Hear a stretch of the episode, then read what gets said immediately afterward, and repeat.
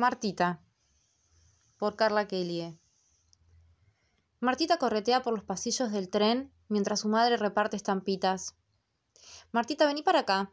Al lado mío, Martita, dice la madre con voz calma. Martita salta y al unísono lo hacen sus rulos, separados por dos colitas. Martita se detiene, te mira, y sin decir nada te invita a sonreír. Y así deja su pasar todo un vagón con cara de feliz un miércoles a las cinco y media de la tarde. Martita te pregunta un color, así. Un color verde, le digo. Aprieta los ojitos y de nuevo salta con sus rulos. Verde árbol, grita Martita. Sí, y la aplaudo. Y en un brote de felicidad se agarra a los cachetes y salta en puntitas de pie mientras así retorna su mamá. Martita pisa el vagón con la fortaleza de una mujer adulta.